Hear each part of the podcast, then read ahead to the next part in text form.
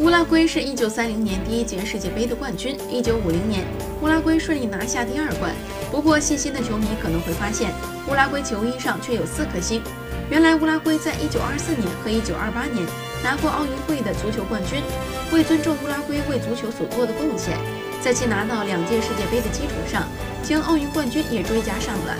乌拉圭的足球辉煌历史，一百零一岁的麦诺尼都亲眼见证了一切。他这次喊话。